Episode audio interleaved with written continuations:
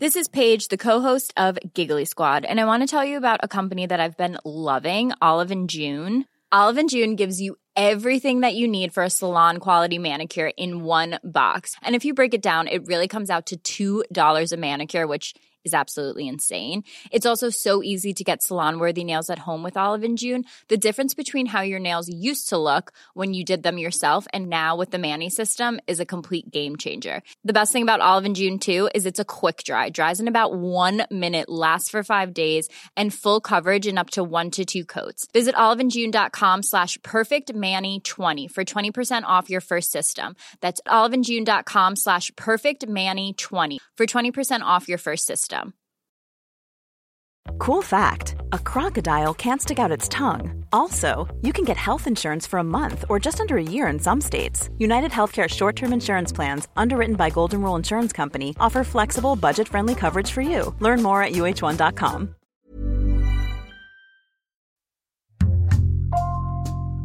Bonjour, c'est Jules Lavie pour Code Source, le podcast d'actualité du Parisien. Son Instagram, Je m'en bats le clito, est suivi par plus de 700 000 abonnés, un compte consacré à la sexualité féminine et au féminisme plus largement. Camille Aumont-Carnel, 24 ans, est une figure montante du féminisme en France. Le Parisien a publié son portrait le 23 octobre, à la veille d'un spectacle qu'elle a donné à Paris sur la scène de l'Européen. Au départ, Camille Aumont-Carnel se destinait à la cuisine, mais sa vie a basculé il y a trois ans. Camille Aumont-Carnel raconte son parcours aujourd'hui dans Code Source au micro d'Ambre Rosala.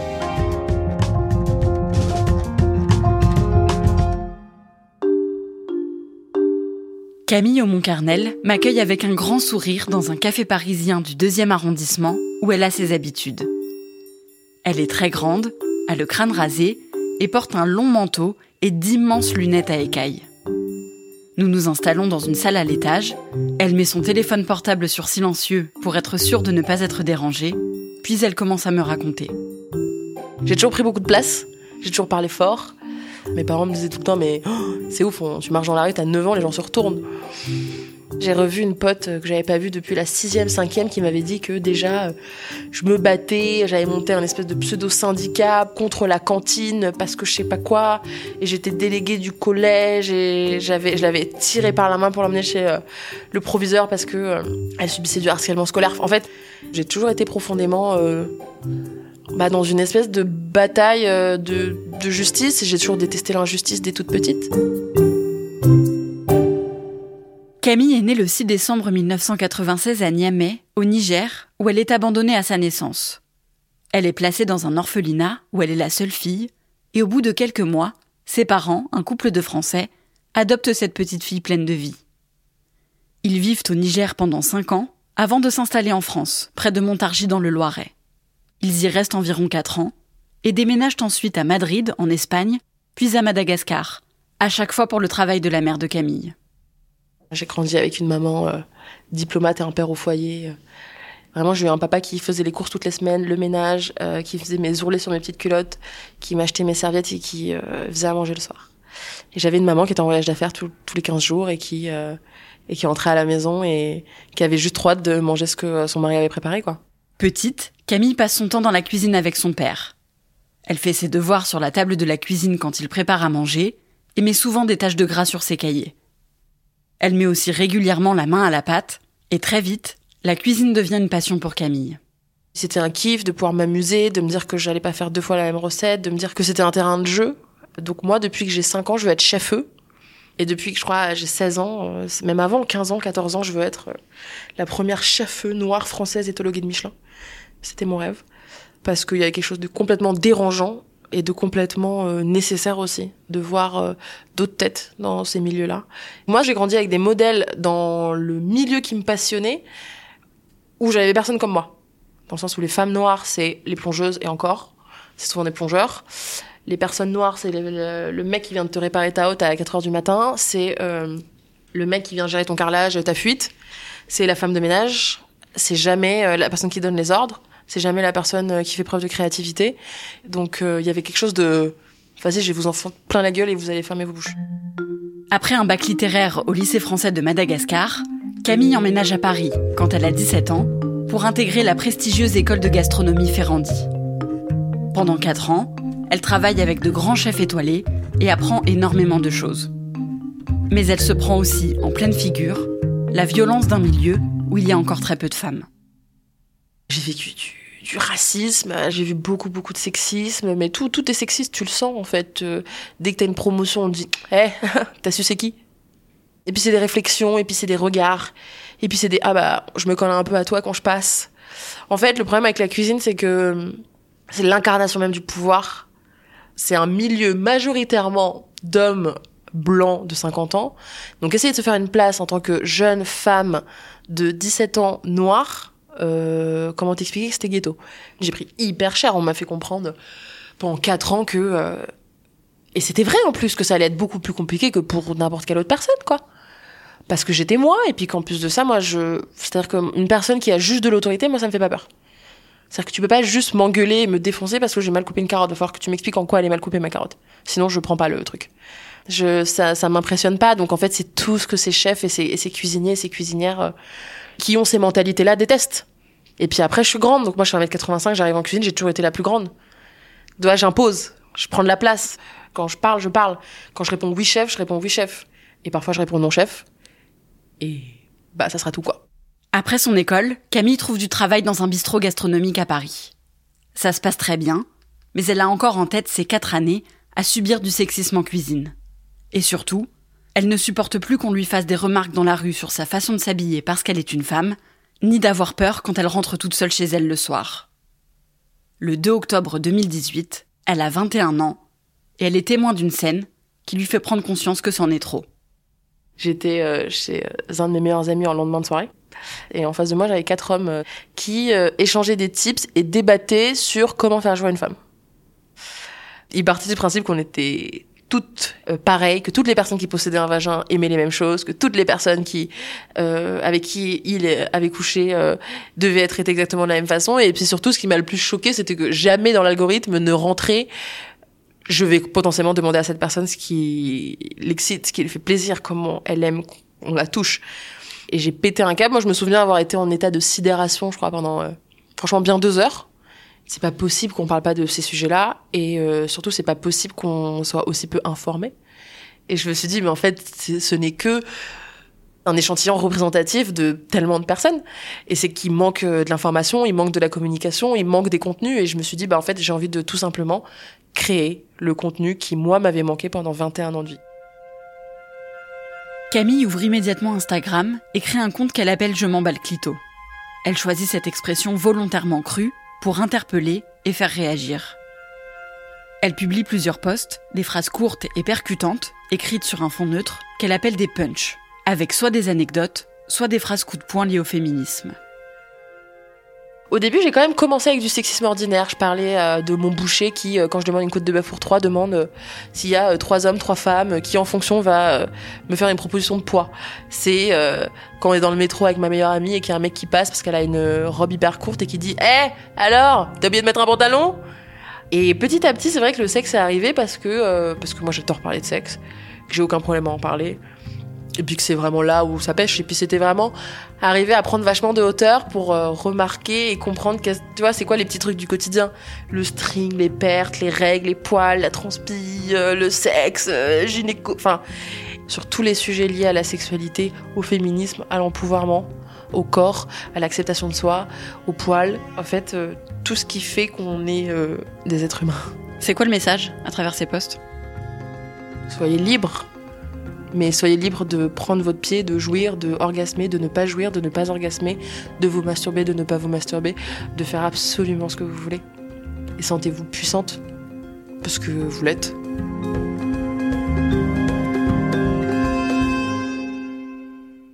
Dès les premiers postes, le compte Je m'emballe clito cartonne. Camille gagne des dizaines de milliers d'abonnés en quelques semaines et reçoit rapidement des centaines de messages par jour. Au début, c'était des waouh, trop ouf, meuf, trop drôle ce que tu fais. Euh, oh là là, qu'est-ce que je rigole, je me reconnais dans tout. Euh. J'ai toujours eu beaucoup de messages comme ça. Après, j'ai aussi des témoignages de viol. J'ai des témoignages d'inceste, j'ai des témoignages de tentatives de féminicide. C'est aussi ça. De, du fait d'avoir voulu incarner quelque chose de, de bienveillant, bah tu te prends tout quoi. J'ai le, le statut où je vois le changement à court terme. Et ça c'est hyper hyper hyper encourageant. C'est vraiment oh, merci parce que tu vois, euh, je te suis depuis un an et depuis nanan parce que j'ai quitté le mec qui me battait, parce que j'allais porter plainte contre mon violeur, parce que et ça c'est c'est ça c'est beau quoi. Et là je me sens utile et et je suis fière. Le succès du compte de Camille est tel qu'elle passe ses journées à faire des posts ou répondre à ses messages. Elle se rend vite compte qu'elle ne peut plus s'occuper de tout ça et travailler au restaurant en même temps. Et quelques mois après le lancement de Je m'emballe Clito, elle décide d'arrêter la cuisine pour se consacrer à son compte Instagram. Au début, Camille préfère garder l'anonymat. Elle se dit que pour que son compte reste fédérateur, il vaut mieux qu'on ne l'associe pas à un visage en particulier. Et surtout, elle a peur des retombées racistes. Mais au bout de six mois, elle se rend compte qu'elle répète aux femmes à longueur de journée d'être fières de ce qu'elles sont et de ce qu'elles font, mais qu'elle ne l'applique pas elle-même. Elle décide alors de dévoiler son identité dans l'émission de Daphné Burki, dédiée à l'amour et la sexualité, Je t'aime, etc., diffusée sur France 2. Ça a été ouf, j'ai genre 300 messages ce soir-là, dont euh, les trois quarts qui étaient oh, trop cool de voir ta tête, mais juste euh, oh, t'es noir. J'étais là, bah tu vois, c'était pas infondé là, mes petites peurs euh, de de racisme ordinaire qu'on peut avoir du mais oh, bah je sais pas déjà tu t'appelles Camille et puis en plus je sais pas t'arrives avec un concept hyper innovant euh, tu t'inscris dans un truc hyper politique euh, tu fais pas de faute d'orthographe. Ça m'a fait mal. Et ce jour-là je me suis promis d'être en 4 par 3 euh, sur toutes les affiches que j'allais pouvoir faire d'être égérie de campagne de prendre de la place en fait pour toutes les autres qui, qui sont invisibilisées. Et parce que moi j'ai grandi avec des femmes qui n'étaient pas à ces places là moi j'ai pas vu les unes de magazines, c'était pas, pas des meufs comme moi. Les podcasts que j'écoutais, c'était pas ça. Les journalistes que je voyais à la télé, c'était pas ça. Les grandes PDG de grandes boîtes, c'était pas ça. Les entrepreneuses qui levaient des fonds, c'était pas ça. Camille publie un livre en juin 2019, Et si on arrêtait de se taire? Un ouvrage ludique et très engagé, destiné à libérer la parole des femmes. Elle lance aussi, à seulement 22 ans, sa marque de vêtements, dont une partie des bénéfices est reversée à des associations féministes. Camille voit sa notoriété exploser surtout auprès des jeunes femmes. Personne m'arrête en disant coucou c'est toi Camille. Non c'est coucou c'est toi je m'en bats Clito. C'est je m'en bats Clito c'est devenu quelqu'un. Et du coup tu deviens ouais quelqu'un d'identifiable. Et là ça a vraiment marqué un tournant et, c'est venu réveiller en moi des trucs. Euh. Moi je, je, comprenais pas l'engouement en fait. Pour moi je j'étais pas une personne qu'on devait admirer. J'étais pas une personne qu'on devait euh, à qui on voulait ressembler ou à qui tu vois j'étais pas un idéal de quoi que ce soit. Et pourtant, c'est ce que ça provoquait, tu vois. C'était, mais moi, je veux être comme toi. Il y a des nanas, leur fond d'écran, c'est une photo de moi. Et puis un jour, j'ai fait une crise d'angoisse. Parce qu'on m'a reconnu huit fois dans la rue la même journée. J'ai développé de l'anxiété sociale. J'arrivais plus à prendre le métro sans faire une crise d'angoisse. Euh, l'idée qu'on puisse venir me parler, euh, me, me, terroriser, parce qu'il euh, y avait un truc avec le contrôle. Parce que là, j'avais tout contrôlé bien, nickel. Et là, il y a un truc qui t'échappe complètement. Camille voit une psychologue avec qui ça se passe très bien et arrive petit à petit à accepter sa nouvelle notoriété et à cloisonner sa vie personnelle en tant que Camille et sa vie professionnelle avec Je m'emballe Clito. En octobre dernier, elle a eu envie de porter son engagement féministe au-delà d'Instagram et de rencontrer ses abonnés. Elle a imaginé un spectacle interactif dédié au féminisme, avec une première partie à mi-chemin entre le spectacle et la conférence, et une deuxième pour échanger et débattre avec son public. Le 24 octobre, elle monte pour la première fois sur scène au théâtre de l'Européen à Paris. Quand j'ai mis un pied sur la scène et que ça a commencé, je me suis dit waouh, j'ai jamais été autant à ma place de toute ma vie. Je me suis jamais sentie autant à ma place de toute ma vie et qu'est-ce que ça fait du bien? Je voulais qu'on débatte ensemble, je voulais qu'on soit pas d'accord en conscience, je voulais qu'on se qu'on se gueule dessus en conscience, je voulais qu'on se donne des, des conseils, je voulais qu'on se qu'on soit mal un endroit pour pleurer. Je suis pas bien, je souffre. Ça a été violent, il m'est arrivé des trucs horribles, je suis pas bien. Et ça a fait du bien, c'était une claque dans la gueule monumentale pour tout le monde. Deux coming out, huit témoignages de viol, enfin des trucs, euh, t'es là en mode wow, ok. C'est ça en fait. Et, vous n'avez nulle part pour vraiment être euh, dans un espace bienveillant et où, et où on vous écoute et où on vous considère et surtout où on écoute et on accueille votre douleur. Moi, c'est ce que j'ai compris en faisant ça, c'est que c'était nécessaire. Ça fait un bien fou. Et j'ai eu des trucs hyper forts. Moi, j'ai notamment une mère et sa fille qui étaient en train de traverser un truc euh, hyper dur ensemble. Et, et la mère m'a dit Tu marques le premier jour de ma nouvelle vie, en fait. Comment vous vivez le fait d'être devenue une figure féministe? Est-ce que je l'accepte? Pas sûr. Est-ce que je l'accueille? Ouais, complètement.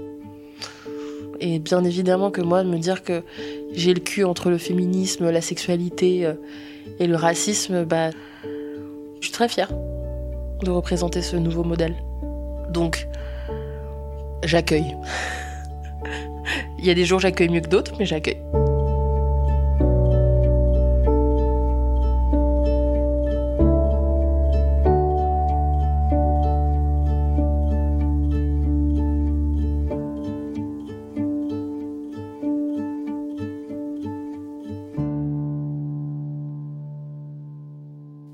Camille au Montcarnel, de quoi est-ce qu'elle vit aujourd'hui?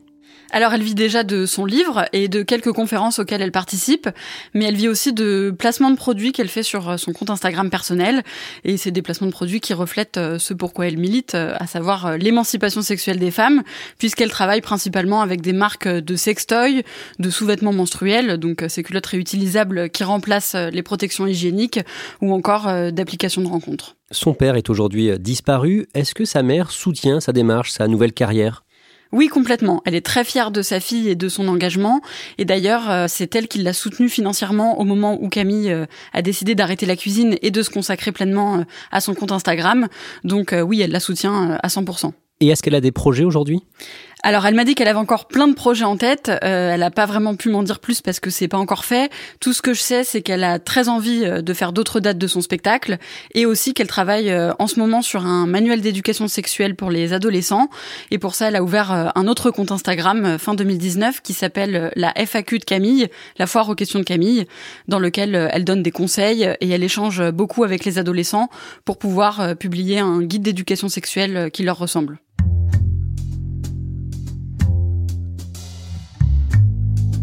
Merci Ambre Rosala. Cet épisode de Code Source a été produit par Thibault Lambert, réalisation Julien Moncouquiol.